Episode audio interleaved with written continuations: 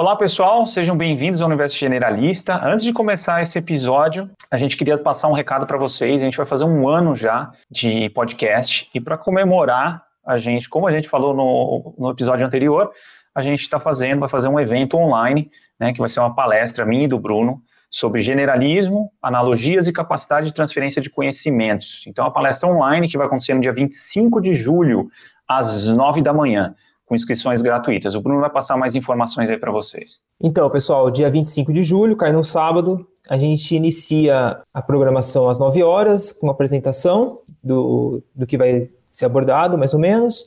Às 9h15 a gente vai falar, o Caio começa a palestra dele em relação a essa temática, em específico em relação à área da economia. Às 9h45 eu entro, também com essa mesma temática, mas trazendo para a saúde humana. E a gente faz um intervalinho às 10h15 até as 10h30. E 10h30 a gente inicia uma interação com, com o público, com conversa, bate-papo, perguntas, tirando dúvidas, e às 11 horas a gente faz o encerramento. Então, como o Caio disse, as inscrições são gratuitas, você pode fazer a inscrição através de um link que está disponível na descrição do episódio, e também no nosso no link no nosso Instagram. São gratuitas, é uma inscrição através do Google Forms, você vai receber, assim que você finalizar a sua inscrição, você vai receber o link da plataforma de transmissão, que vai ser através do Google Meet. Acho que é isso, né, Caio? É isso. Então fiquem agora com a nossa entrevista com o André Strauss, uma entrevista muito boa. Eu e o Bruno, a gente é fascinado por esse tema de povoamento das Américas e arqueogenética. E é isso, pessoal. Até a próxima. Falou. Valeu, até mais.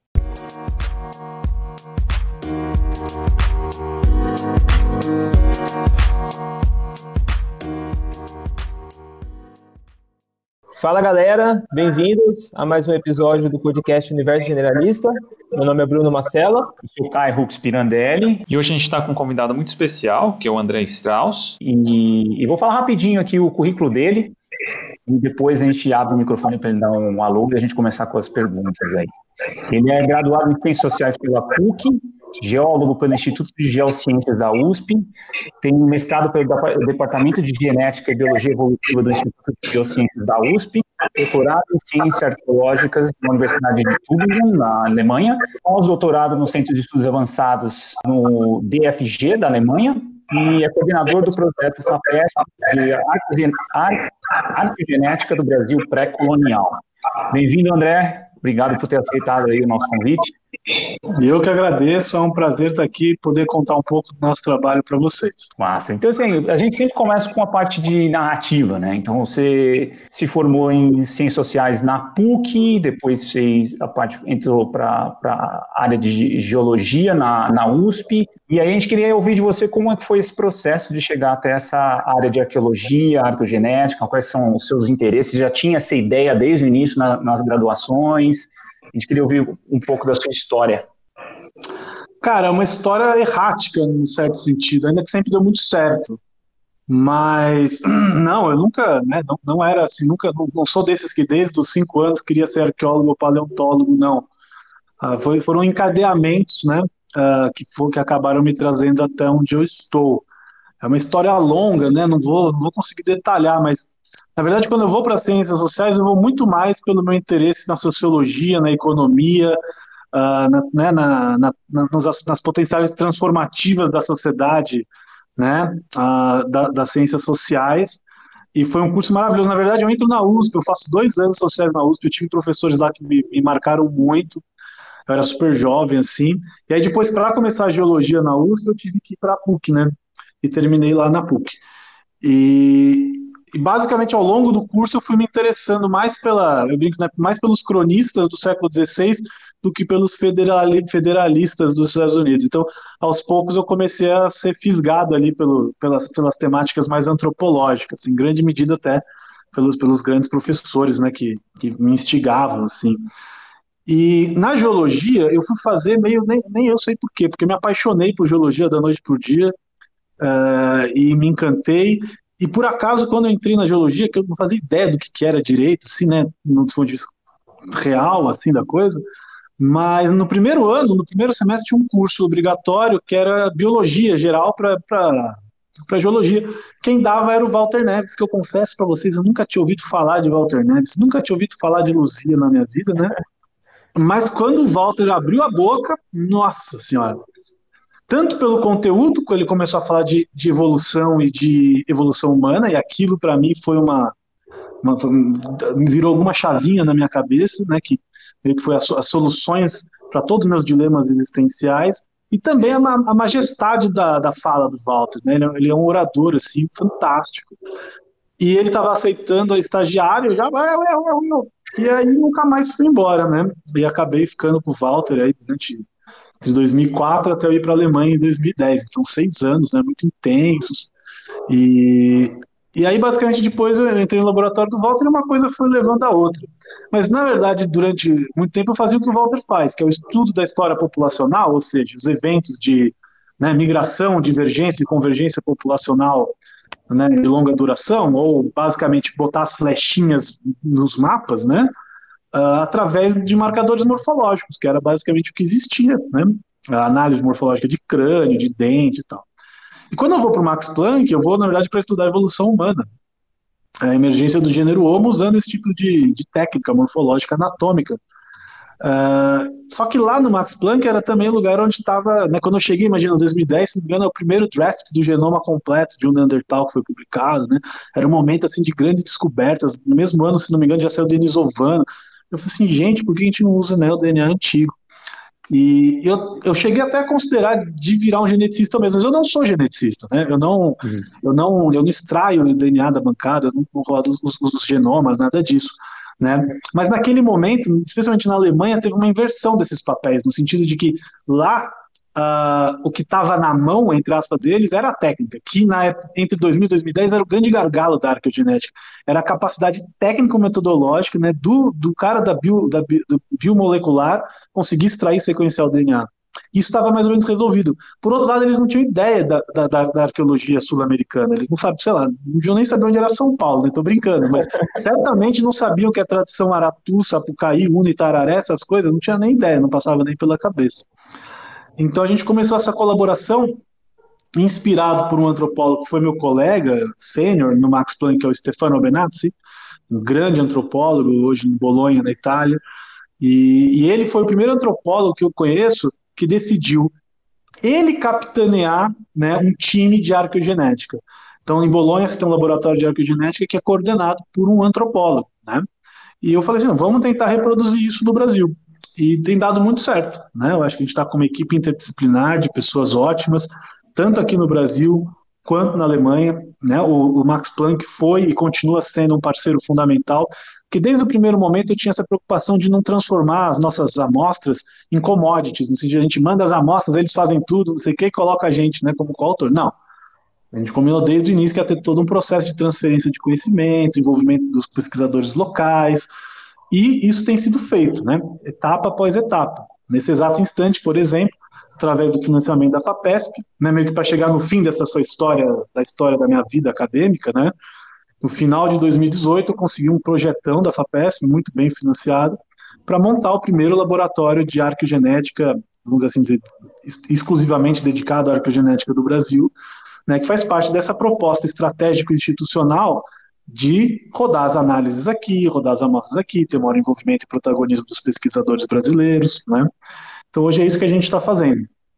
A gente teve um e aluno, aí... Thiago, que ficou dois anos no Max Planck na Alemanha, sendo treinado, né, para trazer esses protocolos, ele já voltou, é aluno de doutorado, que é uma peça central nesse processo. Então, basicamente, é isso, né? Então, a gente quer ter, basicamente, toda toda a sequência, desde a escavação até as análises feitas aqui, e no caso específico pela nossa equipe. E a arqueogenética, então, é essa parte de você achar uh, resquícios fósseis e tentar extrair o, o, material genético dela para análise, é isso, mais ou menos, um resumo claro, da né? Hoje é entendida. No passado, você vai encontrar na década de 80 papers de morfologia que é paleogenética, né? Uhum. A genética é o estudo da hereditariedade, não é necessariamente tá. o estudo da molécula de DNA. Mas para todos os fins práticos, hoje a arqueogenética é o campo que se dedica ao estudo né, da, do DNA antigo, qualquer coisa, né? Óbvio que a fronteira exata do que é antigo e o que é forense né, vai, ser, vai ser subjetiva, mas assim, obviamente que o DNA de 8 mil anos atrás, ele é arqueo, né? Tem gente que fala de arqueogenômica, paleogenética, paleogenômica, enfim, são, dizer, variações aí, mas que se referem ao mesmo tipo de coisa. Então, se abre, né, a partir disso, né, começa, óbvio, DNA antigo, é essas coisas que muito, muitas vezes é o caso na ciência, especialmente na arqueologia, que nós vivemos, assim, das ideias óbvias, né, assim, que, né, que não, você não precisa ser um gênio para ter ideia, pô, vamos pegar o osso e tirar o DNA, né, Acho que todo mundo teve essa ideia. o desafio aqui não é ter a ideia, o desafio aqui é implementá-la e fazer funcionar, né? Sim. A arqueologia tem muito disso, quer dizer, você escavou o sítio lá, né? O que, que você vai fazer? Você vai, lá, fazer análise de patologia no esqueleto, tirar isótopo de carbono e nitrogênio, estronço, datar, mas tem um menu mais ou menos, tem um roteiro mais ou menos de amplo conhecimento. Eu acho que o que vai diferenciar é a qualidade da capacidade de implementação. Né? Eu brinco às vezes, a arqueologia é a ciência das ideias óbvias, nesse sentido. Sim. Né? É muito mais a competência do, da implementação do que a competência da ideia inovadora, de forma geral. Né? Então, obviamente que muito se tentou tirar DNA, tem os casos clássicos, ah, cara que achou que tinha conseguido tirar DNA de dinossauro, né? mas o próprio Svante, né, tem o caso clássico que ele tinha tirado o DNA, até fez treinamento de uma múmia, depois ele viu que era tudo contaminação. Então eu diria que é a partir do, né, dos 2000 que a coisa começa a funcionar, graças né, ao advento dos equipamentos de sequenciamento de, de, de nova geração, basicamente por detalhes aí de tamanho da molécula e da, da, da, forma como o sequenciamento de sangue, que era a técnica mais usada até, né, o, esse advento dessas novas máquinas, eu brinco, é como se você passasse do telefone discado para um aplicativo, né? Tem, uma, tem, um, tem um componente de inovação técnica muito forte comercial, né? Uh, que, que viabilizou e que, por sorte, esse, esse novo método, essa nova maneira de sequenciar o DNA, que não foi desenvolvida para arqueogenética, por sorte, esse, esse método que é baseado basicamente no, nesse multiprocessamento, né? Uh, gigante, de, de, quantidades enormes de moléculas muito pequenas. Né? Esse é o princípio, basicamente, do, desse novo método. E, e, e, esse é justamente uma das características definidoras do DNA antigo, né? que ele é fragmentado em moléculas muito pequenas. Por isso que o método tradicional acabava não conseguindo pegar essas moléculas, elas passavam. Ah, então, a partir dos anos 2000 começa a dar certo, e, e eu diria que entre 2000 e 2010 o processo foi um processo dos bioquímicos ajustarem os protocolos dessas novas máquinas para otimizar esses protocolos para a realidade específica do material sendo analisado, que basicamente é pó de osso, né? Pó de osso antigo. E lá por 2010 isso já estava mais ou menos estabelecido, e hoje eu diria que já está. Durante, basicamente, até 2015, alguma coisa assim, você tinha dois, três grupos no mundo que conseguiam fazer isso. Né? Hoje a coisa já está um pouco mais democratizada, mas ainda é complexo. Né? Porque o maior problema é a contaminação, sempre foi. Né? E vai continuar é. sendo. E eu lembro, eu, quando eu, eu peguei para folhear um pouco os, os né, do, do, que ele fala, do, do, que ele conta no livro dele, como é que foi o sequenciamento, né, como ele conseguiu, e aí ele fala da contaminação, aí você vê o tamanho do buraco, né, o tamanho da complexidade, para você conseguir ter acesso a isso, né? Uma coisa que as pessoas acham que não, tá ali, extrai, acabou, é só sequenciar e acabou. Mas é legal que no livro, eu vou até deixar no link depois do, das referências, esse livro, porque para mim foi assim, eu não tinha a menor ideia, né? E quando eu dei uma, uma folhada, eu falei, caramba, é muito Porque a gente cria um laboratório que é como se fosse um laboratório para ebola ao contrário, né? onde a preocupação não é ser contaminado pela amostra, é a amostra ser contaminada por nós. Mas até acho interessante, assim, até numa linha mais autoajuda, reflexiva, pensar que, no fundo, durante uma década, se lutou, né, se tentou eliminar a contaminação dos ossos. Basicamente é isso. Quer seja na hora da escavação, se vestindo feito um astronauta, quer seja com laboratórios hiper restritivos tal, que, que, é válido. Mas, no fundo, se chegou à seguinte conclusão: é impossível você evitar a contaminação. Ela está lá. Então, como é que se, se, se, vamos dizer, como é que se resolveu o problema? Não foi eliminando a, a contaminação, foi explicitando a contaminação, né? Vendo métodos estatísticos para identificar a, a, contaminação e separar ela do DNA endógeno de interesse. Então, eu diria que hoje em dia, mais importante até do que as, os métodos de evitar a contaminação são os métodos de identificar estatisticamente, né, e filtrar e remover essa, essa, essa uh, contaminação. Ah, muito legal. E André, em relação à região da Lagoa Santa, né? O que, que você pode falar para a gente da importância dessa região para as descobertas né, da, da, arqueologia na América do Sul?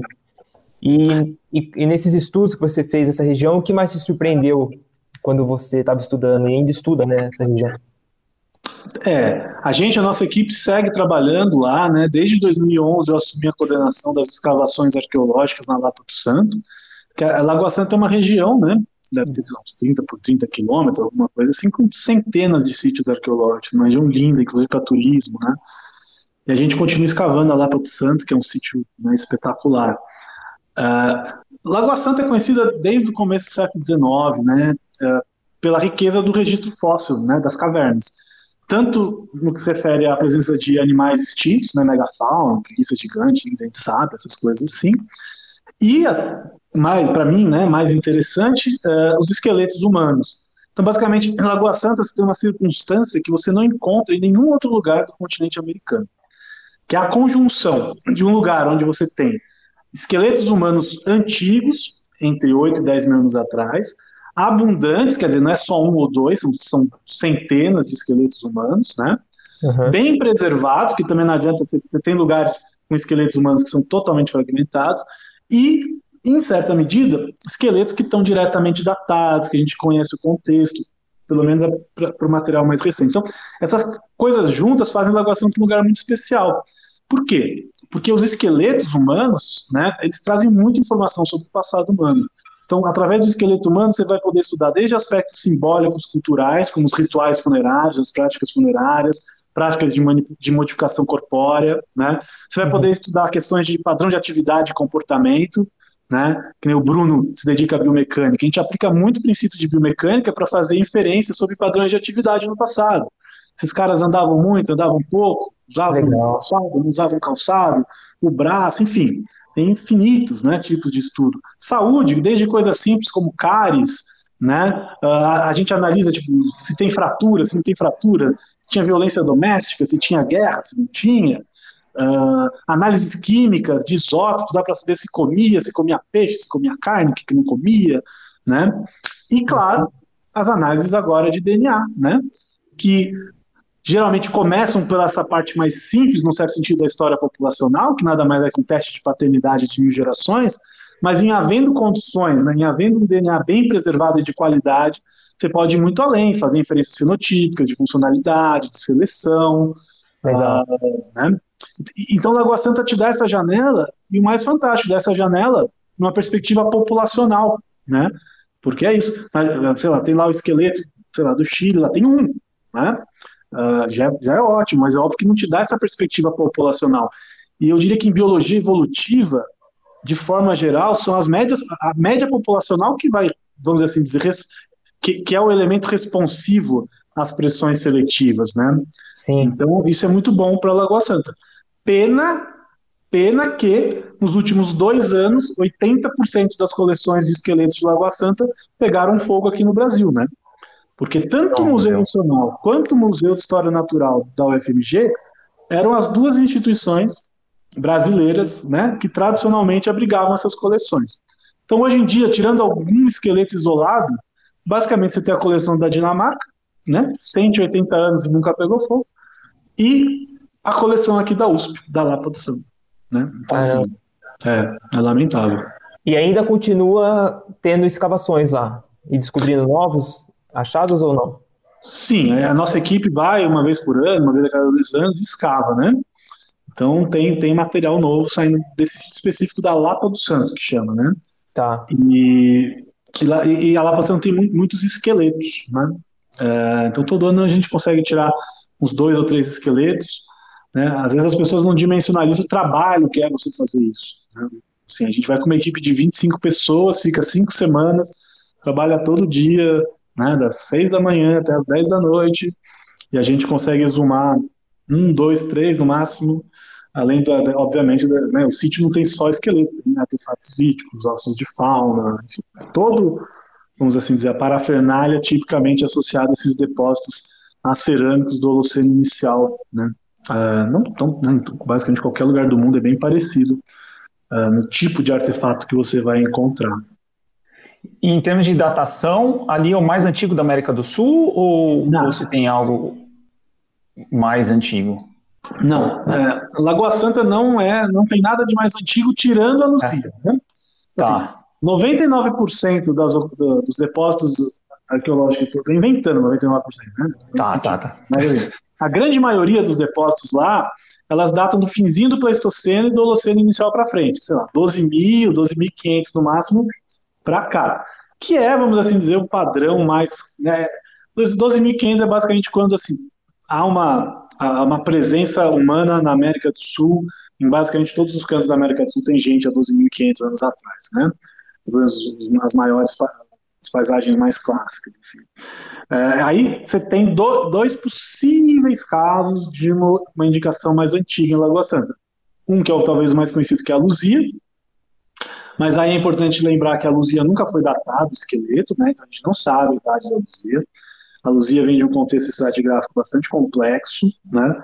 então assim, tem, tem que tomar muito cuidado com essas inferências. E tem o chamado Homem de Confins, que é da década de 50, né? que pressuponho também tenha queimado agora né, no museu também, mas que foi escavado pela, pelo Harold Walter e colaboradores na caverna homônima né, de Confins, onde é hoje o aeroporto. E segundo eles, esse crânio teria sido encontrado associado a ossos da megafauna extinta.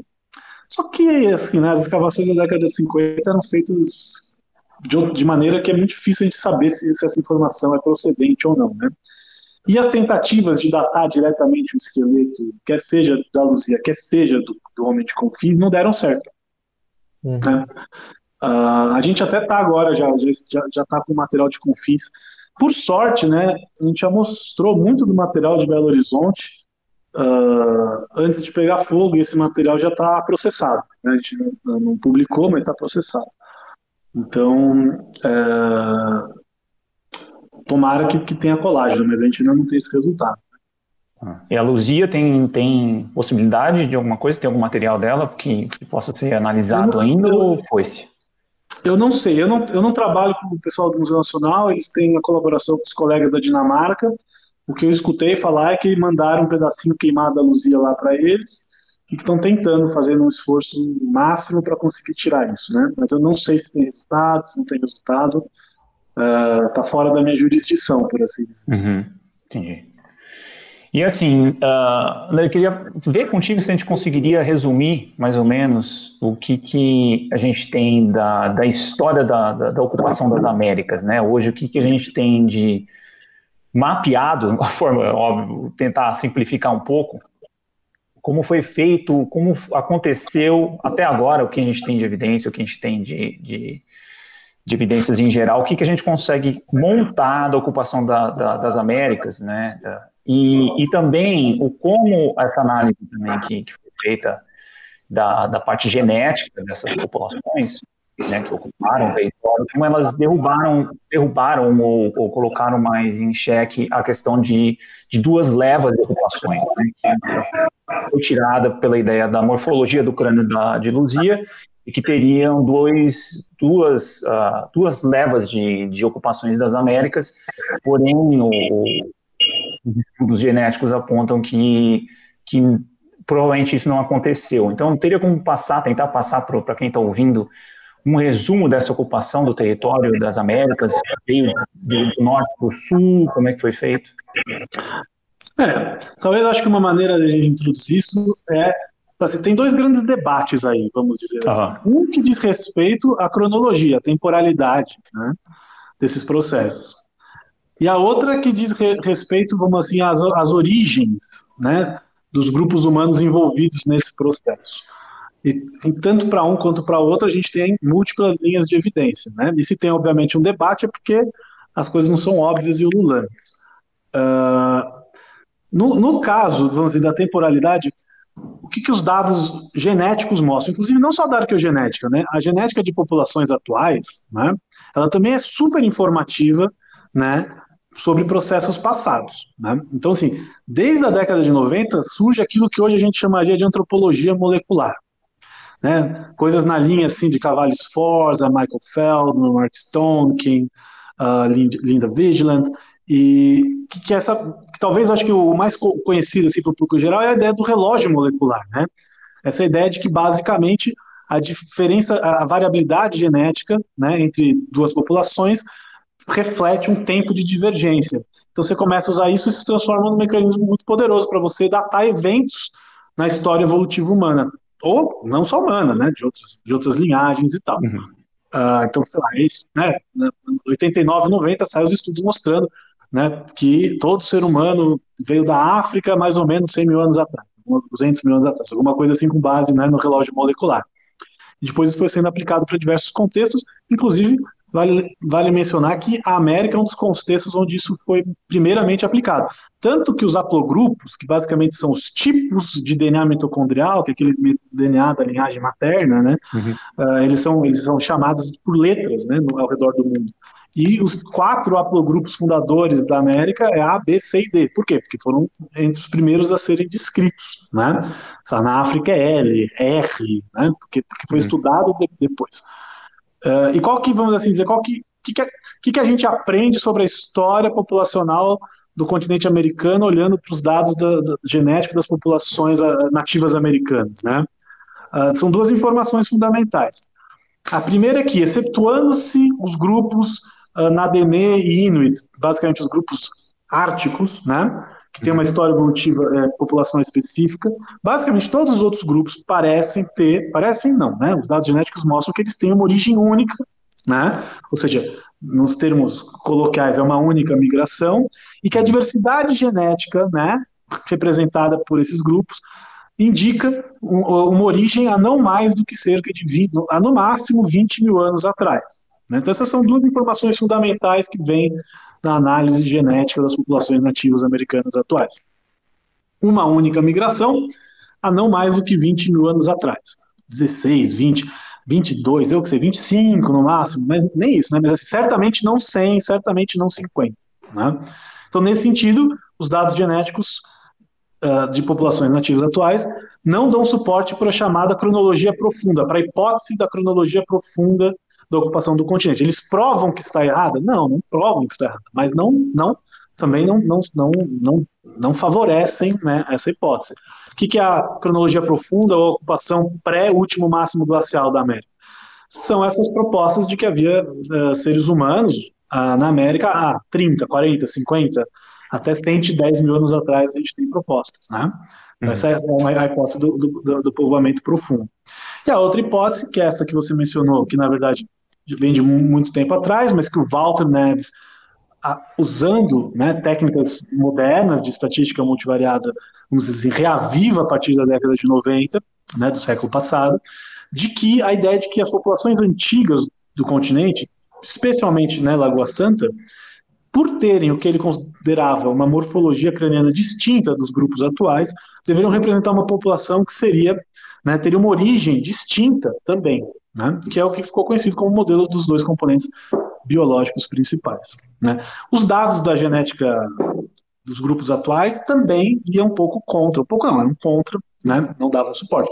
Provam que está errado? Não. Por quê? Porque ninguém garante que ao, ao longo de, dos últimos 15 mil anos, né, linhagens tenham sido perdidas. Então, tinha uma grande expectativa que a arqueogenética, especialmente para aqueles que advogavam a favor dessas hipóteses, quer seja a hipótese de ter dois componentes biológicos no povoamento, quer seja na hipótese de uma maior antiguidade, assim, não, é que a evidência de, desses dois, dessas duas coisas não chegou até os dias atuais, mas quando a gente pegar esqueletos de 10 mil anos atrás, a gente vai conseguir pegar isso, porque essas linhagens ainda vão ser preservadas. Né? Uhum. Tinha uma grande expectativa de que ia aparecer. E aí? E aí, que com os resultados que a gente tem até agora, né, os resultados publicados em 2018, que se não me engano são 12 indivíduos da Lapa do Santo e 5 indivíduos do Sumidouro, que é um outro sítio ali perto, um pouquinho mais antigo, né, ou seja, a gente deve ter uns 12 indivíduos analisados, que, salvo engano da minha parte, é de longe a, a região da América para o Holoceno inicial com o maior número de indivíduos com DNA antigo sequenciado, né, e basicamente ne nenhum desses indivíduos, né, quer seja esses de Lagoa Santa, quer seja qualquer outro indivíduo analisado em todo o continente americano, de qualquer idade, mas inclusive aqueles mais antigos, até 11, 12, 10 mil anos atrás, né, não apresentam nenhuma evidência genética de que esses grupos teriam afinidades extracontinentais. Né? Em outras palavras, eles têm uma assinatura genética ameríndia, tanto quanto os grupos nativos americanos atuais, numa escala continental. Né? Então, não dando suporte nem à ideia de que existiam populações muito antigas, nem à ideia de que haveria uma população distinta uh, por aqui. Isso quer dizer que isso prova que não existiu? Não, não prova, de novo, porque você pode dizer, não, o cara que estava aqui há 50 mil anos atrás desapareceu sem deixar vestígio. Então, uhum. a genética ele passa a ser invisível para as nossas análises. Quão provável é que isso aconteceu? É, é, aí é que entra o debate. Acho que diferentes pessoas uhum. vão avaliar isso né, de forma distinta. Mas então, eu diria que esse foi a grande contribuição desses dois trabalhos de 2018. Né? Eram questões centenárias que, de alguma maneira, a genética conseguiu, pelo menos temporariamente, dar uma resposta, pelo menos que é mais satisfatória do que a que a gente tinha antes. Né?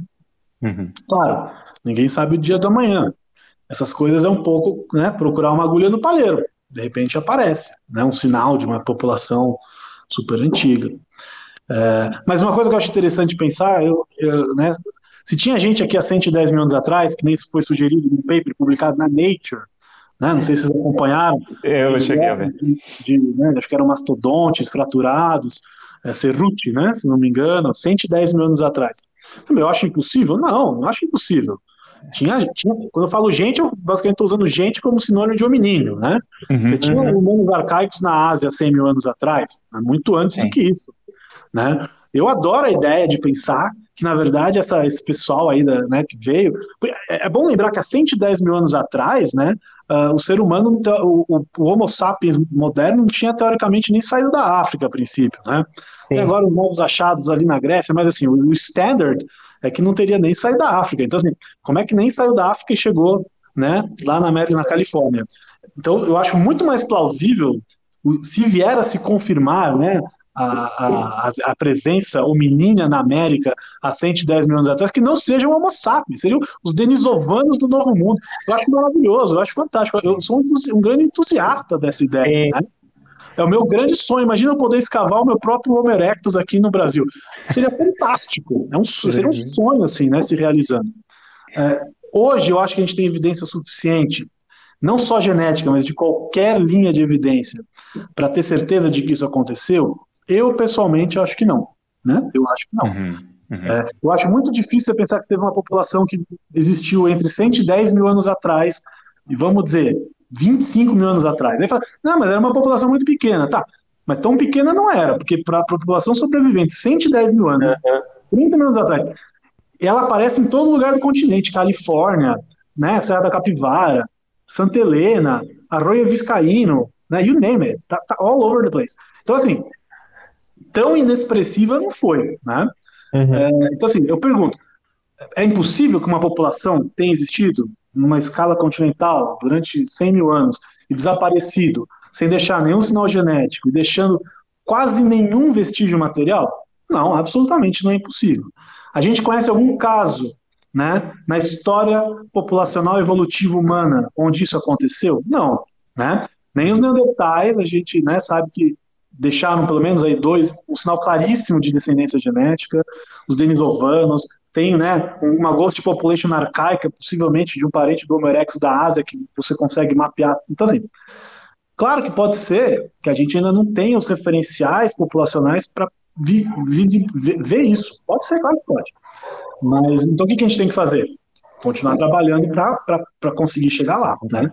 Mas nesse momento, a minha, a minha percepção é de que a gente ainda não consegue bater o martelo e afirmar né, que isso existiu. Legal, caramba. É, André, ainda nesse debate né, da, do povoamento da América, você traz também essa noção da cultura Clovis né, dentro dos seus artigos. Você poderia explicar para a gente o que, seria essa cultura Clovis e como ela é importante para esse, esse, entendimento do, povoamento daqui? É, a, cultura Clovis é icônica por, por, duas razões. Né? Uma, vamos assim dizer, mais é, técnica, no sentido de que é, uma, é um fenômeno arqueológico único, talvez sem, assim, não digo sem precedente, mas assim, top 5 no, no, no, no, Novo Mundo. Por quê? Primeiro porque é, é, ela se define né, por um artefato lítico, por uma ponta de pedra, vamos assim dizer, muito especial, de uma, de uma beleza estética enorme e de uma complexidade tecnológica muito grande, e de uma especificidade tecnológica muito grande. Então, é basicamente uma, uma ponta de lança de pedra Né? Parece aquelas pontas lá que no Game of Thrones eles achavam para derrubar lá os White Walkers, né? Então, são umas pontas, muitas vezes mais de 20 centímetros, feitas de um material assim, né? muito, muito, muito propício. É, lascado, né? Estamos falando de coisa lascada, e eles têm várias especificidades, como uh, o fluted, né? Que é basicamente essa retirada na base, né? que é uma retirada super arriscada, porque você pode quebrar toda a ponta, né? Eles é. também têm o overflaking, que basicamente eles conseguiam bater, bater no lado da lasca, bater no lado da ponta e a lasca ia até o outro lado, essa projeção de assim, são coisas super difíceis, né, de, de serem feitas. Então, tem uma especificidade muito grande. E, e a, a dispersão geográfica dessas pontas diagnósticas é muito grande, né? É, basicamente, todos, todos os Estados Unidos isso aparece tem um respeito geopolítico curioso, quase que não tem nada no México, né?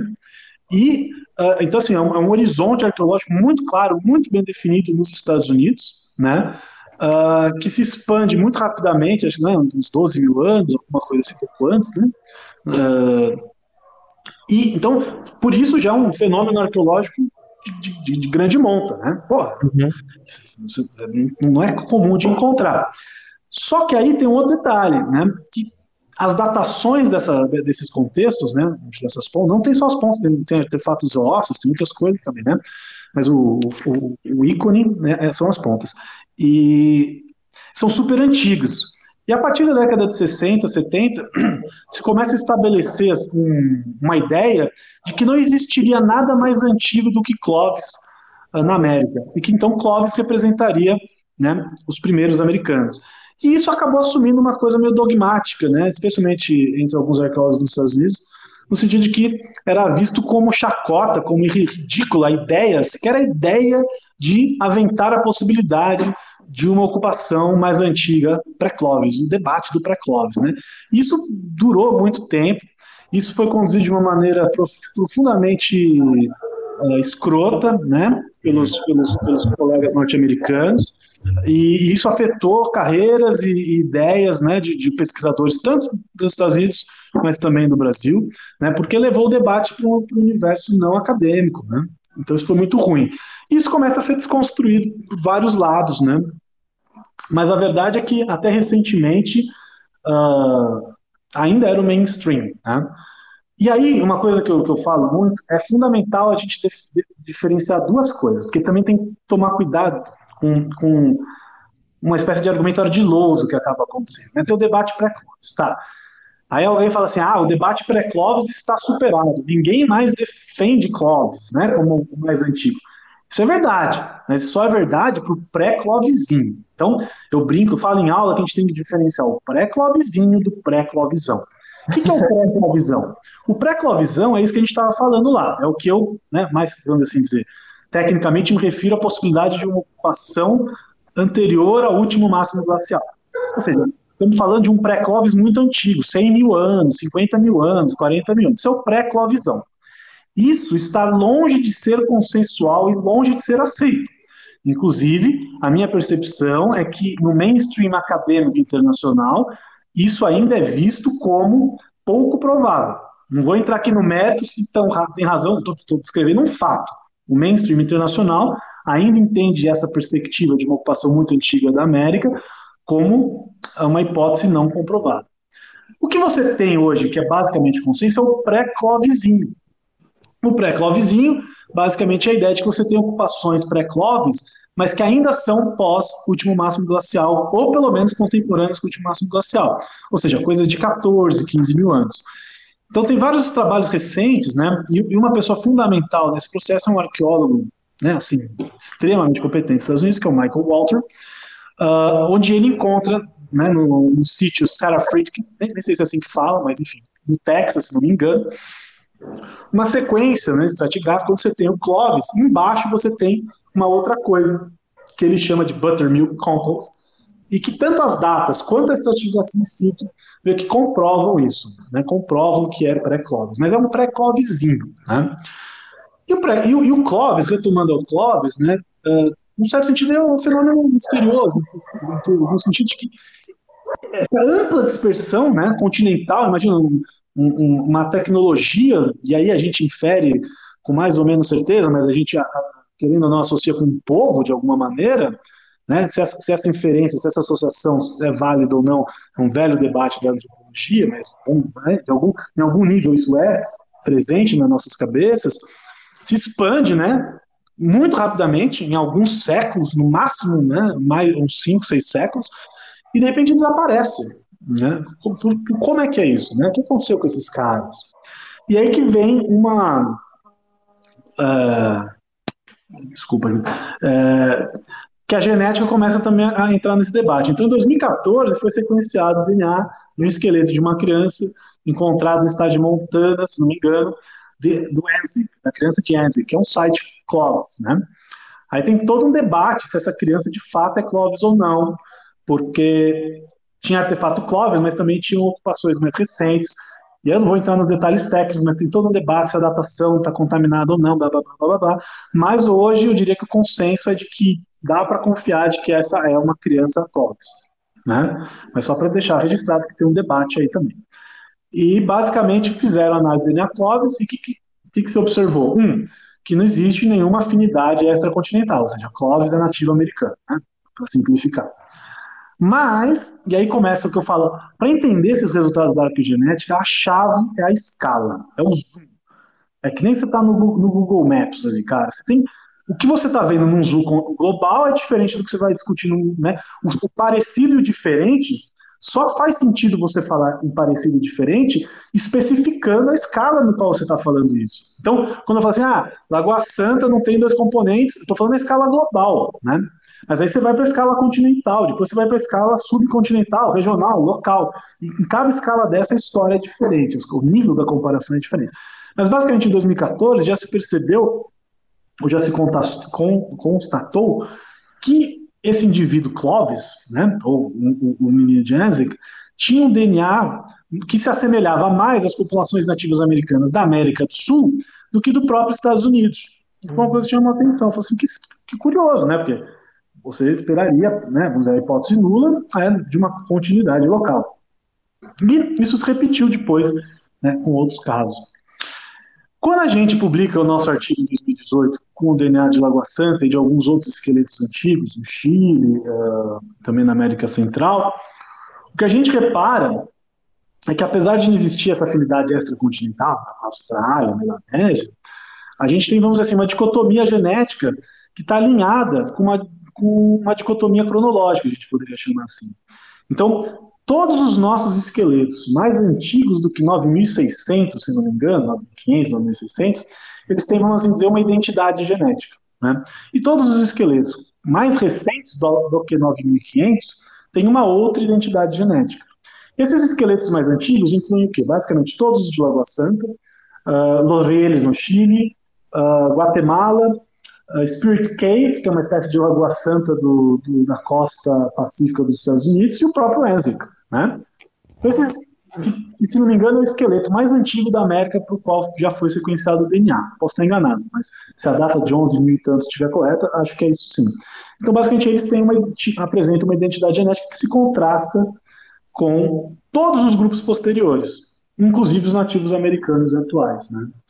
Então, a impressão que a gente teve com base naqueles resultados de 2018, é que se por um lado você não tem esse sinal de duas, de dois componentes vindo de fora, né, que é a hipótese walteriana, pensando numa perspectiva sul-americana ou intracontinental, pelo menos, a gente observa, né, uma, um, um evento de substituição.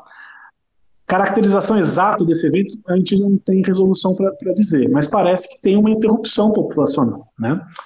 A diferença é que a origem desse novo grupo populacional é dentro da, do próprio continente americano. E como, né, dentro desse conjunto de populações antigas, a mais antiga de todas que a gente tem é Enzic, é Clovis, né? Uh, parece razoável assumir que, porque tem, ó, isso a gente fala muito na Lagoa Santa, primeiros brasileiros, tá? isso é coloquial. Os esqueletos de Lagoa Santa não tem nada de primeiros americanos. Estamos falando de esqueletos aí no máximo de 9.500, 10 mil anos atrás. Mesmo dentro de uma perspectiva conservadora, de uma cronologia tardia da ocupação da América, não há nenhuma dúvida de que a América do Sul estava povoada há 15 mil anos atrás. Ou seja, né, Lagoa Santa já tinha passado aí um terço da história do povoamento né, quando a gente tem Lagoa Santa. Então não é, não há por que esperar a Lagoa Santa ter uma assinatura originária. E a gente vê isso perfeitamente nos dados genéticos. Né? Lagoa Santa já é, né, já, você já tem estrutura populacional, você já tem, você já tem uma derivação muito, muito clara né, em relação às linhagens ancestrais originárias, que a gente tem uma boa noção delas a partir de esqueletos que foram encontrados no Alasca. Então, uh, essa influência Clovis, inclusive, a gente percebe ela não só no DNA nuclear, mas no, no, no DNA mitocondrial também. Né? Porque uhum. tem o, um haplogrupo, que é o 24H3A, que inclusive hoje é muito raro, né? E que claramente era muito mais frequente, né? Nessas populações muito antigas. Então, há que se esclarecer duas coisas, inclusive que foi muito mal interpretado, vamos assim dizer, a época da publicação. Os nossos dados não revivem, em hipótese alguma, a ideia de Clovis First. Isso é fake news, né? Vai ter lei agora aí, vão ter que, vão ter que ser é, isso é, nunca, não, não tá lá, não sei de onde tiraram esse absurdo. Nunca dissemos Clovis First. Que Clovis First, cara? Não, não, não, tem nada de Clovis First. O que a gente diz é que existe uma identidade genética de um grupo mais antigo que inclui Clovis. E que a gente acha razoável sim assumir que Clovis foi um evento de expansão populacional expressivo que não se limitou né, à fronteira dos Estados Unidos com o México, que é onde basicamente, vamos dizer, as pontas pararam ali, mas as pessoas continuaram. Né? Uhum. E tão pouco, né, a gente está falando de que, que, os Clovis saíram marchando lá do, do, Texas e chegaram em Lagoa Santa. Né? Obviamente que não. Né? Já tinha gente em todo o caminho entre Estados Unidos, Lagoa Santa e Chile, né, quando os Clovis expandiram. Né, exatamente como isso aconteceu, a gente não sabe, mas o que a gente tem certeza é que é um processo complexo, não unidirecional. Né? Tanto é que se, tanto, mesmo no Chile e Lagoa Santa, a gente consegue reconhecer esse sinal Clovis, não é o mesmo sinal. Né? São, são sinais que já chegam né, de, maneira, de maneira diferente. E claro, são resultados preliminares. É o primeiro estudo, é o que, é, é é o, que o Lazafari, se não me engano, fala sobre a arqueogenética. É como a geografia do século, sei lá, do século XVI. Né? É, é um mapa, é como aquele, é que nem um joguinho de computador que tem um mapinha ali para você descobrir o mundo, e cada, cada, cada round novo você está descobrindo, você está tirando, você está é, pondo luz num desses, desses, desses quadradinhos.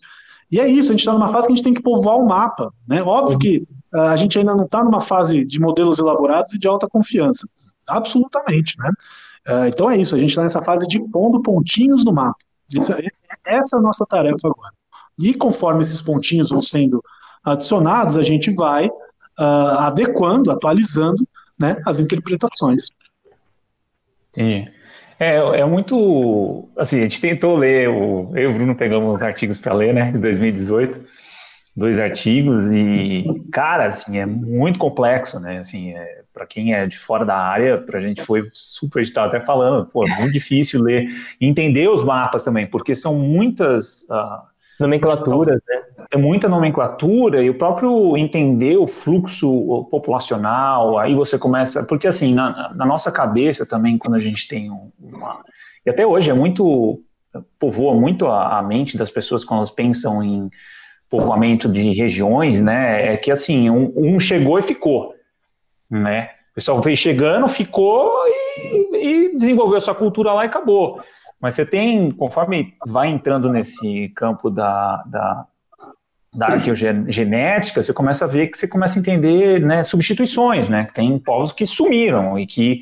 E aí não dá para você. E aí vai precisar de, de achados arqueológicos para dizer se foi conflituoso, se não foi, se foi né, algum processo uh, ecológico que viabilizou aquela cultura sobreviver naquela região, enfim, mas é, eu acho que o complicado é desenhar isso né, para o público em geral, essa complexidade das, dos fluxos migratórios, das relações entre as culturas, né, eu, eu não, enfim, eu acho que com certeza. Esse é um, é um desafio, assim, porque e tem o desafio de você botar o cara que é bioquímico para conversar com o cara que é historiador, querendo ou não, sempre vai, mesmo em equipes harmônicas, como, como em grande medida é a nossa, né?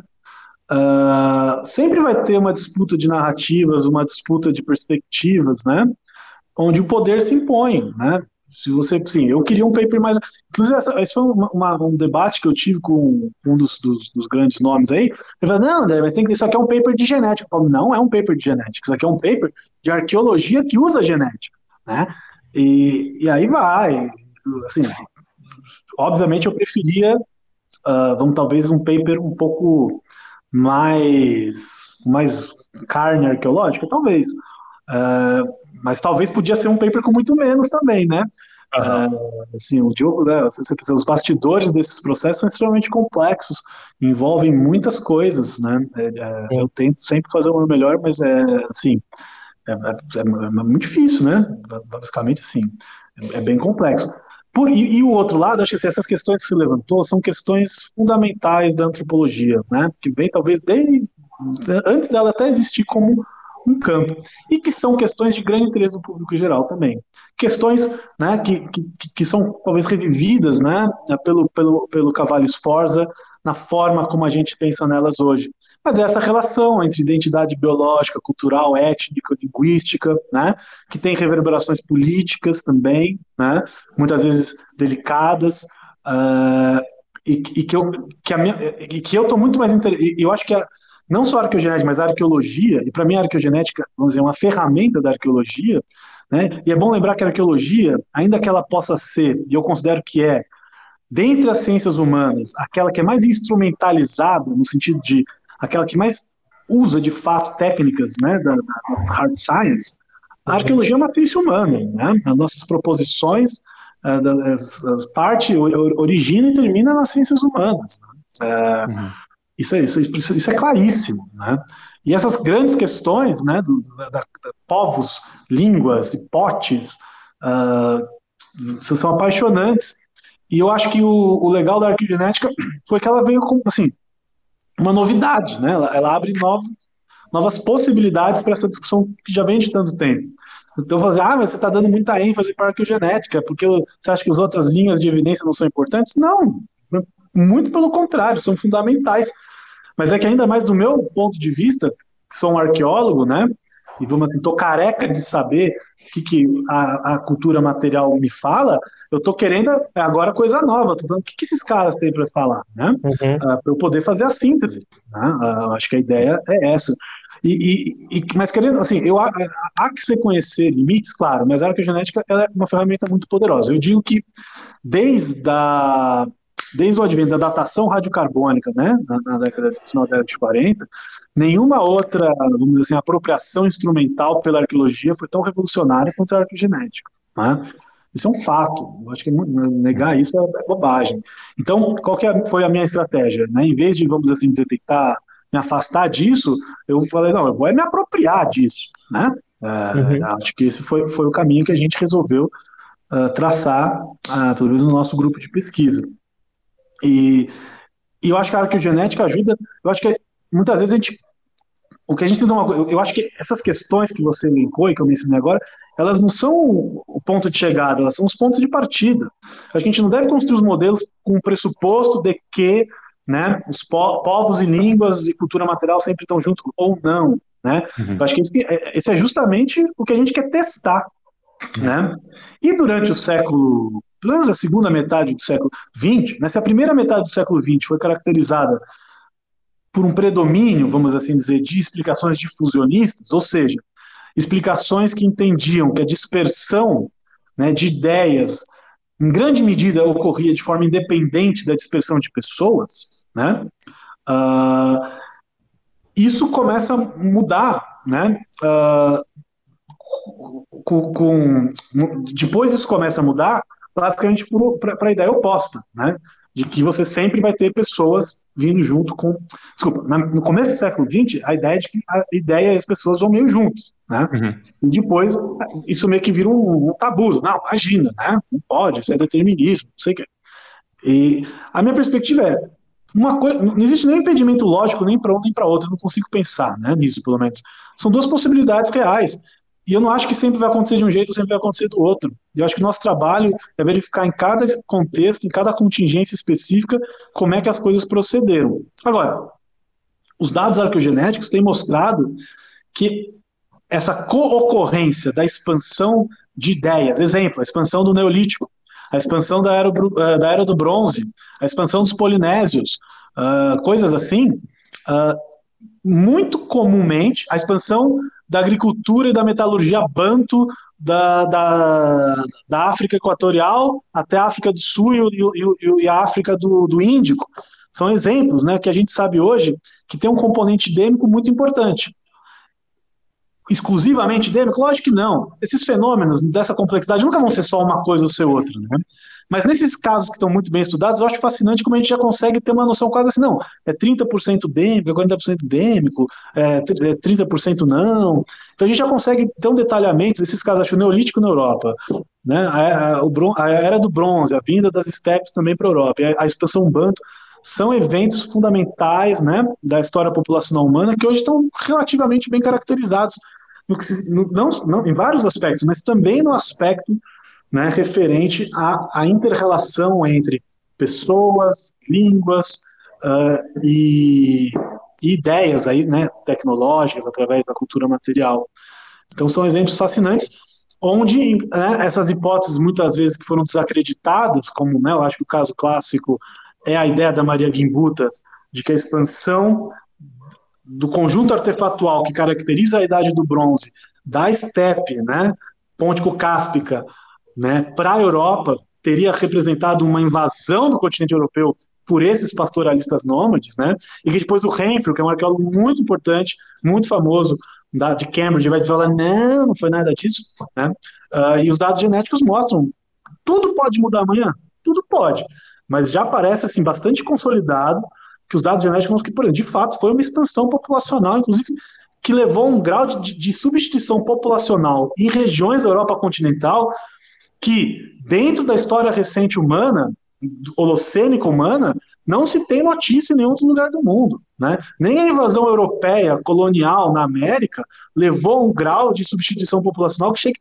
perto daquele que está caracterizado para a Europa continental no início da Idade do Bronze, né? Uhum. Com o advento da Idade do Bronze. É uma coisa fascinante, é interessantíssimo, né, cara? Quer dizer que tinha que ser assim? Quer dizer que sempre vai ser assim? Não, cada caso é um caso. Por isso que a gente tem que. Sou, dizer, o que a gente tem que fazer? Gerar dados específicos para poder contar as histórias. Cada lugar vai ter a sua história. Né, eu acho que assim, eu, eu, eu, eu sou muito cético da possibilidade de criar grandes leis né, para esse tipo de coisa, explicações universalizantes. Muito difícil, são fenômenos complexos, né? Se, se, se, se nem em biologia evolutiva isso funciona, imagina nas populações humanas que ainda tem cultura, que tem não sei o quê. Então eu tenho essa perspectiva muito contingencial de processos históricos específicos. Agora, claro, talvez você vai encontrar tendências, né? De fato, sempre que você tem, né, a ideia do Peter Bellwood, será que de fato, sempre que você tem o advento da, da agricultura, isso leva a uma grande expansão? Né? Puta questão interessante. O que a gente percebe hoje? Que isso é bastante comum, mas não necessário. Né? Tem casos onde isso acontece. Né? Acabei de mencionar o exemplo do Banto, o próprio exemplo neolítico. Tem casos onde isso não necessariamente acontece. Né? Na, na Nova Zelândia, por exemplo. Uh, então, eu acho que isso que é o fascínio, são, são as novas ferramentas, as novas possibilidades que essas, que essas ferramentas, incluindo a arqueogenética, mas tantos outros da, da arqueologia molecular, análises isotópicas, de microvestígio, enfim, tem uma infinidade né, de, de, de, de, técnicas analíticas hoje que ajudam a gente a conhecer o passado num nível, numa resolução, num detalhe que há 20 anos atrás não era possível. Né? E é interessante assim, né, André, você falando é, para mim, como leigo, quando, quando eu tenho contato com esse tipo de, de perspectivas e tudo mais, para mim sempre leva o paralelo disso, né, de quanto enriquece a nossa noção do que, que é o Homo sapiens e o quão complexo a gente é e quão difícil é a gente uh, achar um padrão único para as coisas, né, então e hoje eu vejo, sei lá, na, em geral, as pessoas têm essa necessidade de ter uma afirmação única, uma coisa, né? E a gente começa, conforme a gente vai entendendo essa história humana e a variedade que existe dela, é, cara, é muito difícil você bater o martelo para um comportamento, para um jeito, para uma coisa que foi a maior de todas ou a menor de todas. É, é muito doido, assim, né? E como. E nosso fascínio sempre é como trazer isso para a população em geral também, né? Como a gente está, assim como você, né, veio do, da arqueologia, das ciências sociais para arqueologia, depois agora para arqueogenética, o quanto a gente tem que deixar algumas coisas para trás para absorver coisas novas, né, reformular coisas antigas, e, e, isso não para, né, esse processo é uma coisa que a gente gostaria de chegar a uma resposta final, e não, foi assim, acabou, e eu acho que cada vez a gente vai vendo que isso talvez esteja cada vez mais distante, né, mas... Essa, essa história única, essa noção única das coisas. Então, para mim é fascinante por esse sentido, assim, eu ouvindo você falar, tal, eu falo, cara, é muita complexidade, né? Muita coisa. E quem entende de ciência, né, Caio? E André, quem entende de ciência sabe que essa mutação da ciência é a, é a busca, talvez, por uma incerteza, né? A gente está confortável na incerteza, né? E acho que esse casamento que o André trouxe é, é muito, muito bem explicado, né? Muito explicativo dessa relação da área de humanas com novos conhecimentos, enquanto isso é mutável, né? Muito legal. É, não é, não é fácil necessariamente, né? E óbvio também tem todos os aspectos éticos, né? Que tem que ser considerados, que eu acho que tem desde aspectos patrimoniais quanto a aspectos, né, de descolonizantes, que, que a arqueogenética eu acho que de alguma maneira revive, né? É, e como tudo, né, eu acho na ciência pode ser usado para o bem, pode ser usado para o mal, mas Sim. de forma geral, é, como alguém, inclusive na né, a, minha, a minha monografia na, na PUC, eu sempre me interessei muito pelos conflitos epistemológicos entre humanas e biológicos, né? Uhum. É, mas eu acho que assim entender que hoje em dia Uh, são raríssimos. Se é que tem alguém dentro da biologia evolutiva, especialmente da, da, da, estudo da, da evolução humana, que, que, de alguma que tem qualquer relação com aqueles princípios de, de sociobiologia do Wilson da década de 70, isso tudo, isso tudo morreu, cara. As pessoas, uhum. aliás, os biólogos hoje são sempre são, são profundamente militantes, tanto das questões do, vamos dizer assim, eco, eco, das questões ecossociais, né?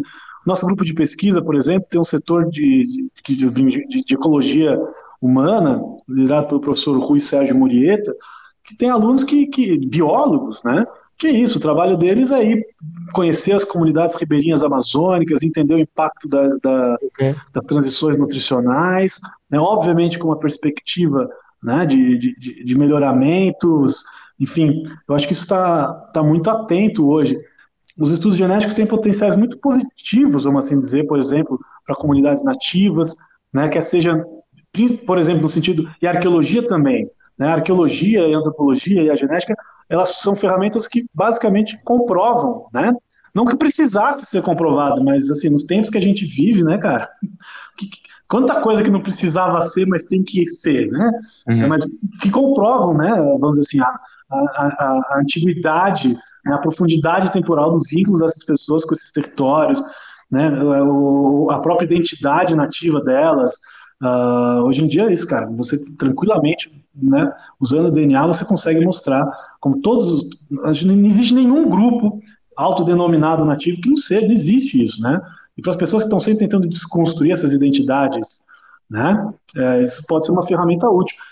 Isso não quer dizer que a gente não deva estar atento às armadilhas que são muito propícias, vamos assim dizer, a ao pensamento da biologia evolutiva. Tem que tomar cuidado. O Stephen Jay Gould dizia assim, né? É, é triste, mas é impressionante como a, a, biologia evolutiva às vezes acaba atraindo umas mentes pouco, vamos assim dizer, é, é, que não tem tão boas intenções. Mas o campo hoje, a comunidade é muito atenta a isso, e essas pessoas são imediatamente, vamos assim dizer, excluídas, vamos colocar dessa forma, né? E a arqueogenética é, é isso também, não, ela, ela, não está aqui para reforçar estereótipos, né? Ela está aqui uh, para ajudar né, a criar uma história é, nativa. A arqueologia brasileira é uma arqueologia das populações nativas, isso é óbvio, né? É, né? Tanto que a gente não fala mais em pré-história, é uma antiguidade ameríndia. E, e a gente né, está tentando, vamos assim dizer, é, melhorar um pouco ou, ou, mudar um pouco essa, essa perspectiva. Claro que tem um caminho muito longo, não estou dizendo que seja suficiente. E também não quer dizer que a gente acha que a arqueogenética ou a genética é infalível, né? Não é nada disso. Até do ponto de vista, do ponto de vista técnico, do ponto de vista metodológico, tem mil problemas. Aliás, não tem outra, não tem outra disciplina onde você tenha tido papers retratados da science como na arqueogenética. Para cada, sei lá, três papers publicados, tem um que estava errado, né? É um, meu, eu não conheço outras áreas, mas duvido que isso aconteça, né? Que reflete dois, mas assim, também acho que calma, né, cara? É um campo novo, extremamente complexo, e o fato disso acontecer, para mim, testemunha a favor. Para mim, isso é bom, porque esse não é o princípio da ciência. Né? Quer dizer que alguém está conseguindo testar se o que você fez está certo ou não. E por mais que isso seja um princípio fundamental da ciência, na prática, quando que isso é verdade? Né? Quantos estudos de verdade você consegue baixar os dados e retestar o que o cara testou ali? Eu posso dizer que em arqueologia e antropologia não, não é a maioria, não. Né? Então, uhum. eu acho que isso também testemunha a favor. Né? Claro, conhecer os limites dos métodos, tem né, interpretações divergentes. 2015 tem um artigo na Science na Nature publicado no mesmo dia, né, identificando o tal do sinal australoasiático nas populações caritianas suru e chavante, e chegando a conclusões completamente diferentes, né? Um dizendo que, que testemunharia uma segunda migração, e o outro dizendo que não. Né? Mas a gente, tem, a gente não pode se precipitar para achar que, essa, que, que, isso é um problema. Isso, isso não é um problema, isso é da natureza da construção do conhecimento científico. Né? É, mas óbvio que tem, tem limitações, não é uma, é uma é universal para todos os problemas. Né? Não é ninguém nunca disse que era. Né? Eu, eu, pelo menos, certamente nunca disse.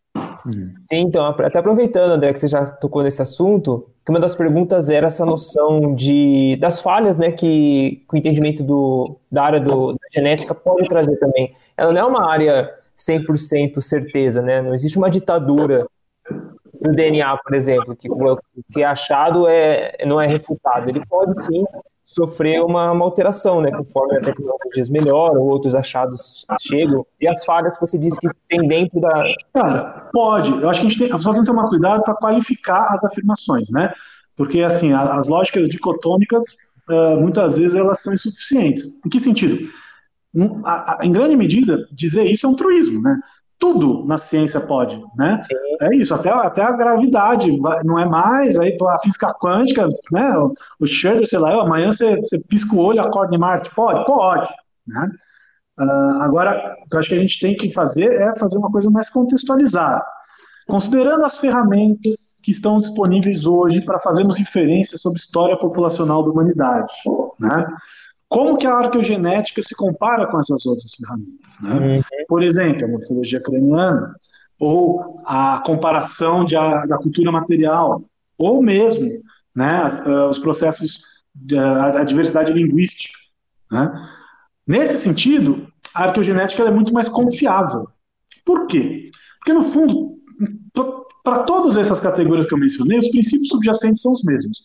Né? Você parte do princípio que existe né, uma, um processo gerador de diversidade, que as coisas não vão ficar sempre iguais, que, esse, que essa diversidade de alguma forma é transmitida, ela é herdável, né, ela é transmitida de geração em geração, né, e que, uh, vamos assim dizer, no conjunto, uh, semelhanças, graus de semelhança e de similaridade refletem, né, graus de origem e dispersão né, entre essas populações. Né? O pressuposto é muito parecido. Agora, o que, que acontece?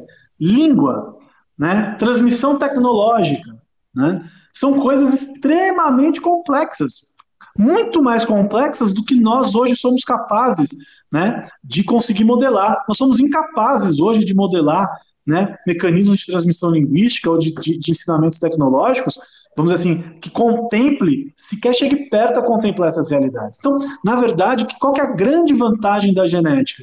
É que, por mais que que o pessoal acha que é, que é, complicado, e óbvio que é complicado, mas assim, do ponto de vista teórico é extremamente simples. As regras de herança genética são extremamente simples. Você tem quatro basezinhas lá e a gente sabe exatamente como é que esse mecanismo se dá. Né? Assim, é mendeliano. Claro que hoje em dia tem mil complexificações, mas em grosso modo a gente conhece esse processo. Né? Então, os gênios da matemática, eles conseguem fazer um modelo que basicamente dá conta, né? Nunca a perfeição, mas assim, muito mais próximo né, eh, de contemplar o que de fato acontece do que nos outros modelos.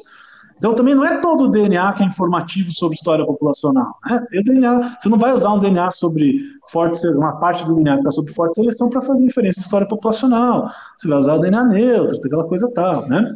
Que é beabá, né?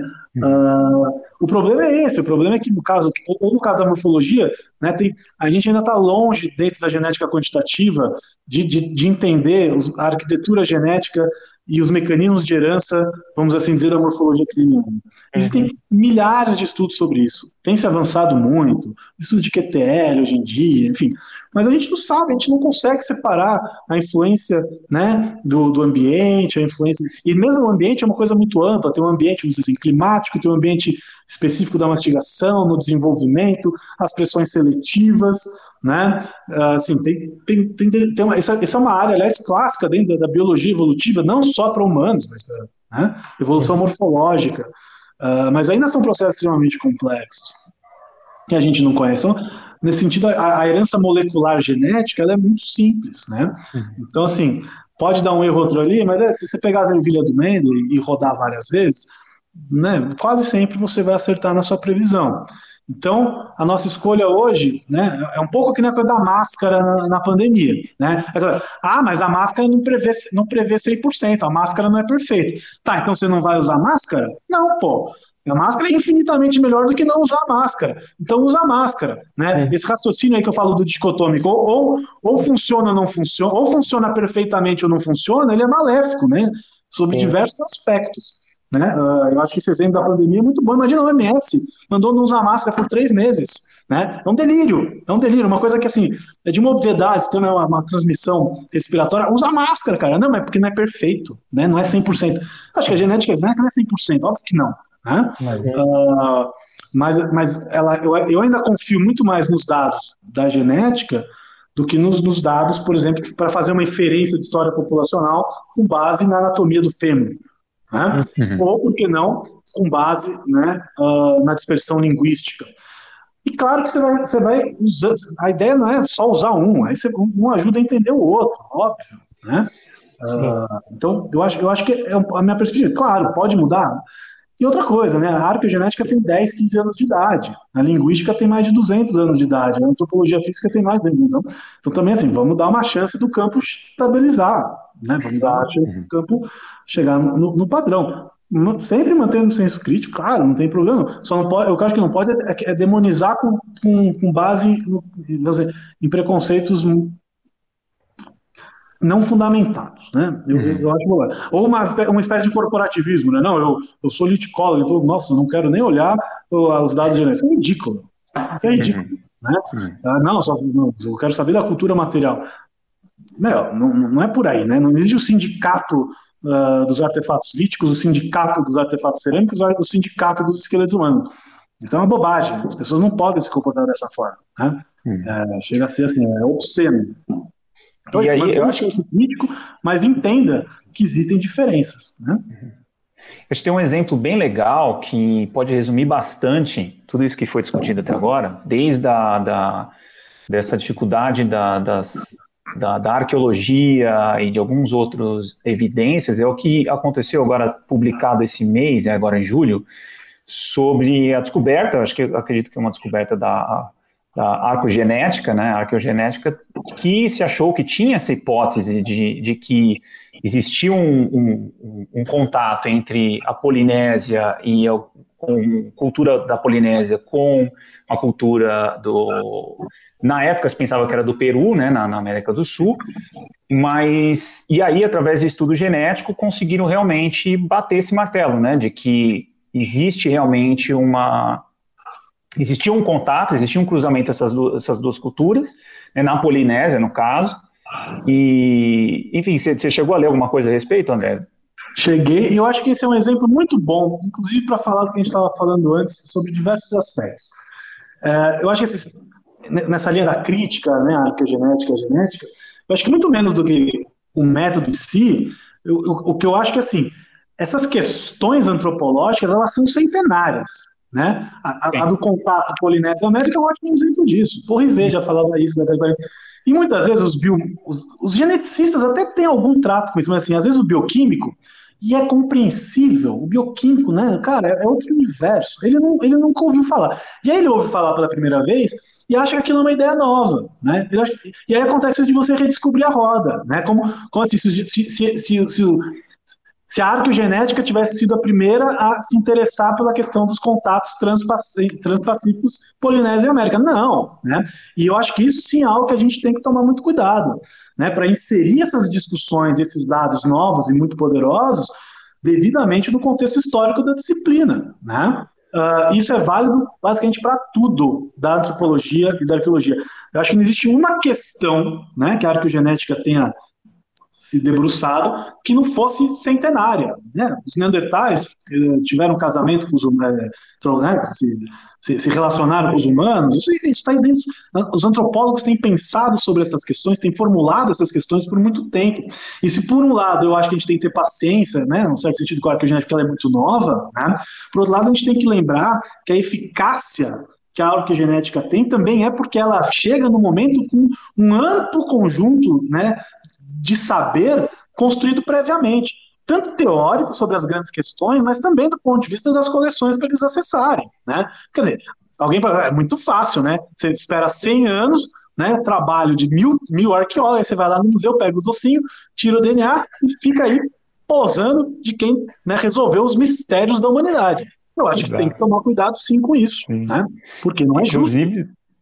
Inclusive é engraçado, né? Porque essa história da, da Polinésia, desse contato da, da Polinésia com, com a América, com a América do, do, Sul, né? Com algum povo da América do Sul, foi com um cara, né? O, o, o Thor Heyerdahl, ele chegou a botar uma jangada no, no oceano, né, da, da, do Peru e se jogou lá para tentar chegar na, nas ilhas, né? Então, tipo, o cara sacrifica, o cara botou a vida dele no, no a risco para tentar, né, é, mostrar que a evidência dele tinha tinha alguma evidência, contar como evidência, como algo que que, que corrobora a hipótese dele, né? Então, assim, e aí chegam caras realmente pega só um ossinho, o cara se quase morreu no oceano, né? E, e sim, o cara podia é, estar vivo, né?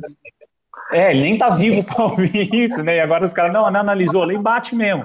E o cara, sei lá, né, foi desacreditado pra caramba na época. E, e tinha um monte de outras coisas. É, mas aí, aí tem que tomar cuidado, que tem outra coisa que é fundamental né, na ciência. Fundamental. Ciência não é sobre estar certo. Ciência não é sobre estar certo. Isso aqui não é, é não é, não é quiz, entendeu? Isso aqui não, não, não é, é, estar certo utilizando os métodos certos, é, reproduzíveis e o método científico. Porque, assim, se você for no Maracanã lotado com uma grande pesquisa científica, uma grande questão científica, tipo, existiu contato entre a Polinésia ou não? Né? E aí você fala assim, cada um aí da plateia escreve o que, que acha. Pega os 50 mil, as 50 mil respostas, abre vai ter uma meia dúzia que estão corretas, né? Agora, isso não quer dizer que, que o cara esteja. Não é, ciência não é sobre isso. Estou falando que o, Thor Reinhardt está longe de ser o que, para mim, um modelo de cientista, né? E tantos outros por aí. Porque, aí, retornando ao assunto original, o que a arqueogenética faz muitas vezes, e esse caso da Polinésia é um ótimo exemplo, ela confirma algo Isso. que já havia sido aventado é. com base em outras linhas de evidência. E no caso da Polinésia, é um, é um caso lindo, né? Não sei se você tem múltiplas linhas de evidência sugerindo esse contato.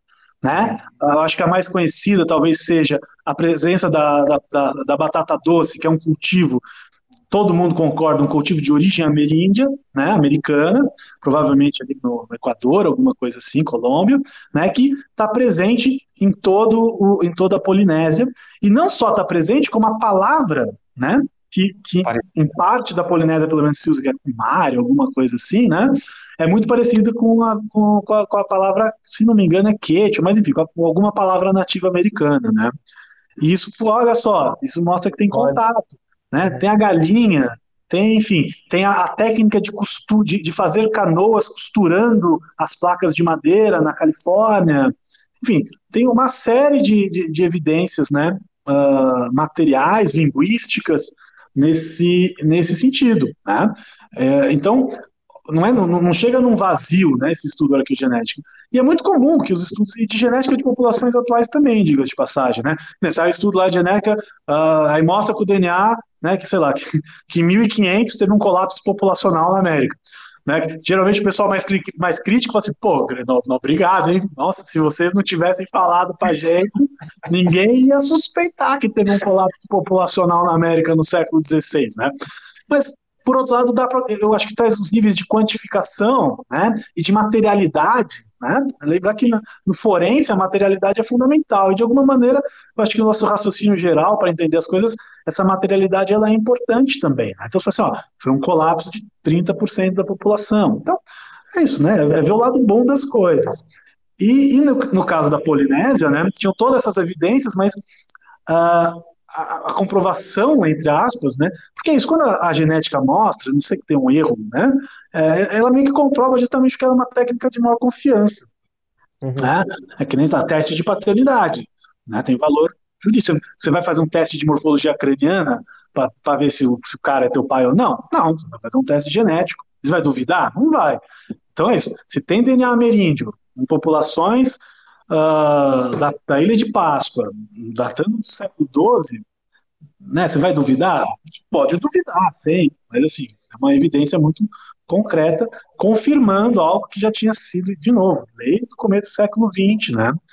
E, e, e tem que tomar muito cuidado também para não, não, não usar essa confirmação para argumentar no sentido de só aqueles chato que passaram o século XX inteiro dizendo que não tinha contato, gente insuportável, né? Gente sem fé, que coisa chata. Não, cara, estão fazendo o trabalho deles, que é buscar e, testar o rigor dos argumentos apresentados. Então, foi lá o cara dedicou a vida a estudar a genética das, das batatas, né? E começou a mostrar que tinham batatas que, que vinham da América, mas tinha outras que não vinham, e, tinha, e também tem toda a bagunça, né? Que a expansão colonial uh, além mares da Europa cria, né? São só, são só cinco séculos, mas é uma bagunça desgraçada já para essas inferências, porque obviamente que essa batata podia ter vindo dos galeões portugueses, como de fato vem. Né? Então, hoje que a gente conhece bem essa história das batatas, a gente sabe que tem três tipos diferentes de batatas, assim como tem também o debate sobre a, as calabaças, né, os gourds, as, como é que fala em português? Enfim, as, as abóboras que usa para de, de recipiente, né? Então, é uma situação extremamente complexa, né? Então, uh, não pode vir com essa coisa. Se amanhã confirmar, achar lá um esqueleto de 50 mil anos na América. Ah, eu só esse povo que era crítico, que gente chata. Não! É, é assim que tem que ser a ciência, né? Não é sobre estar certo, não é sobre dar um palpite e estar tá certo, né? Que nem o, o, o, tantos fazem. Não é isso, né? Realmente não é isso. É, e no caso dessa coisa da Polinésia, é, é, é, é muito legal, por outro lado, né, a gente ainda não tem evidência, né, olha como são as coisas. É, então, é, é, primeiro que isso não tem nada a ver com o povoamento da América, é outra confusão comum. Uhum. Né? Sim, Estamos sim, falando sim, de eventos tardios associados à última expansão polinésica para a ocupação das ilhas extremas. Né? 1200... nem foi uma ocupação, uma colonização da Polinésia. Já tinha gente, teve gente lá e teve um cruzamento entre as populações, mas não, não, não foi que a população né, da, das, das Américas foram popular. Não, não é isso. Né? Teve um cruzamento entre culturas. Eu, eu não li esse paper, mas o meu palpite é que os polinésicos vão até a costa da América do Sul, né? Eles pegam as batatas, trocam alguns genes e voltam para a Polinésia. Não se sabe ainda, né? No, no paper eles, eles falam que é uma hipótese essa. É, que é a hipótese Mas por outro lado, a gente não tem evidência nenhuma, né? De uma, de, um, de, uma assinatura genética polinésica entre ameríndios. Isso, e exato. Então... E outro exemplo né, de um estudo genético, arqueogenético no limite ali, né, que, que na verdade foi, vamos dizer, estava errado. Dois estudos, aliás, um no PNAS e acho que um na CEL, né, journals importantíssimos, né, um com o DNA mitocondrial, outro com o DNA nuclear, com esqueletos atribuídos aos botocudos da coleção do Museu Nacional, que suponho também queimaram, que identificou dois indivíduos com DNA polinésico. Né? E aí fizeram um artigo assim, com umas conclusões meio, meio sugestivas, né? Quando uhum. assim, o fato é que aqui não tem nada de botocudos, eram polinésicos, né? E qual que é o. Assim, cê, imagina, eles eram 100% polinésicos, né? Então, assim, é óbvio que aquilo não tem nada a ver com o processo de povoamento, com linhagens extremamente antigas, e continua não tendo nada a ver. Né? Uhum. É bom que se reforce isso. E que até hoje, claro, isso pode mudar amanhã, mas até hoje não existe nenhuma evidência da, desse fluxo contrário do que está descrito nesse artigo que você mencionou. Exato. Ou seja, Exato. evidência de DNA polinésico em nativos americanos. Isso não uhum. existiu. Né? Ou seja, não quer dizer que eles não chegaram, mas quer dizer que isso não teve um impacto populacional. Né? O que alguém poderia falar assim, ah, tem um argumento para, né, talvez as, as, as, olha, você tem um evento arqueológico expressivo, né, um evento humano expressivo, que não, não teve uma marca genética. Verdade. Né? Olha só, você não precisa ter. Por isso que eu digo que uh, a genética não prova que não teve. Né? É parte dessa construção. Sim. É, e tem muita coisa, e é engraçado, né, quando a gente entende também essa complexidade da cultura, das culturas humanas, é, a forma, né, do simbólico, se a gente realmente, né, pensar, por exemplo, como chega uma batata lá também, né? Assim, será que foi uma única vez, o cara já levou a batata, veio, pegou, ficou um pouco, ou foi alguém da, né, que, que tem outra hipótese que eles levantam, é que, que saiu da, da alguém, uma parte da população, né, um grupo de indivíduos saiu das Américas, mas assim, se ele saiu, foi proposital, se eles não tinham essa cultura de navegação tão aprimorada, é. mas se foi não proposital, já levaram as batatas, por que, que teria batata junto? Né? E aí entra um monte de outras coisas que vai precisar de outras evidências, que eu acho que a arqueogenética pode ajudar a se achar indivíduos aqui na, nas Américas com, com algum traço de lá, mas se não achar, vai precisar de outros estudos complementares, né? Essa parte mais eh, multidisciplinar, interdisciplinar, é necessária para tentar fechar, é, criar outras coisas. Mas já tem, né? Tem muita informação. Mas isso na arqueologia, assim, né? são abordagens contextuais. Você tem que levar tudo em consideração. Né? E, e, no caso da Polinésia é maravilhoso porque você tem uma quantidade de informação gigantesca, né? Uh, foi uma, uma, região muito bem estudada do ponto de vista da arqueologia, então, assim, esses processos, né, de, de expansão desde, desde basicamente Taiwan, hoje em dia a gente sabe que né, tem uma parada ali, depois é, isso termina em 1200, é, conhecemos a tecnologia náutica deles relativamente bem, né, eu acho que talvez isso, para mim, pensando alto aqui, assim, agora palpitando, né? Para mim, por isso que eu acho mais, mais plausível pensar numa incursão polinésica às Américas do que vice-versa, porque os polinésicos eles eram né, povos do mar. Meu, você já viu os catamarã que esses caras tinham? Era uma coisa é, assim, impressionante. São, são navios, né, basicamente, que levavam dezenas de pessoas, uma estabilidade, inclusive, rápidos, assim, você via coisa... Você vê as reproduções atuais deles, eles são, são impressionantes, né? Parecem umas máquinas, assim. Uh, mas, enfim, aí, de novo, né? É é um universo do, do, das conjecturas, mas é super, super interessante esse estudo. Eu vou, não tive tempo de ler ainda, mas certamente vou, vou tentar fazer uh, o quanto antes. Muito legal. E aí o Caio, a gente fica viajando nessas histórias, assim, né? A gente fica, putz, imagina a coragem desses caras, meu, ir pra lá, depois voltar ainda, né? Muito doido. Pois é.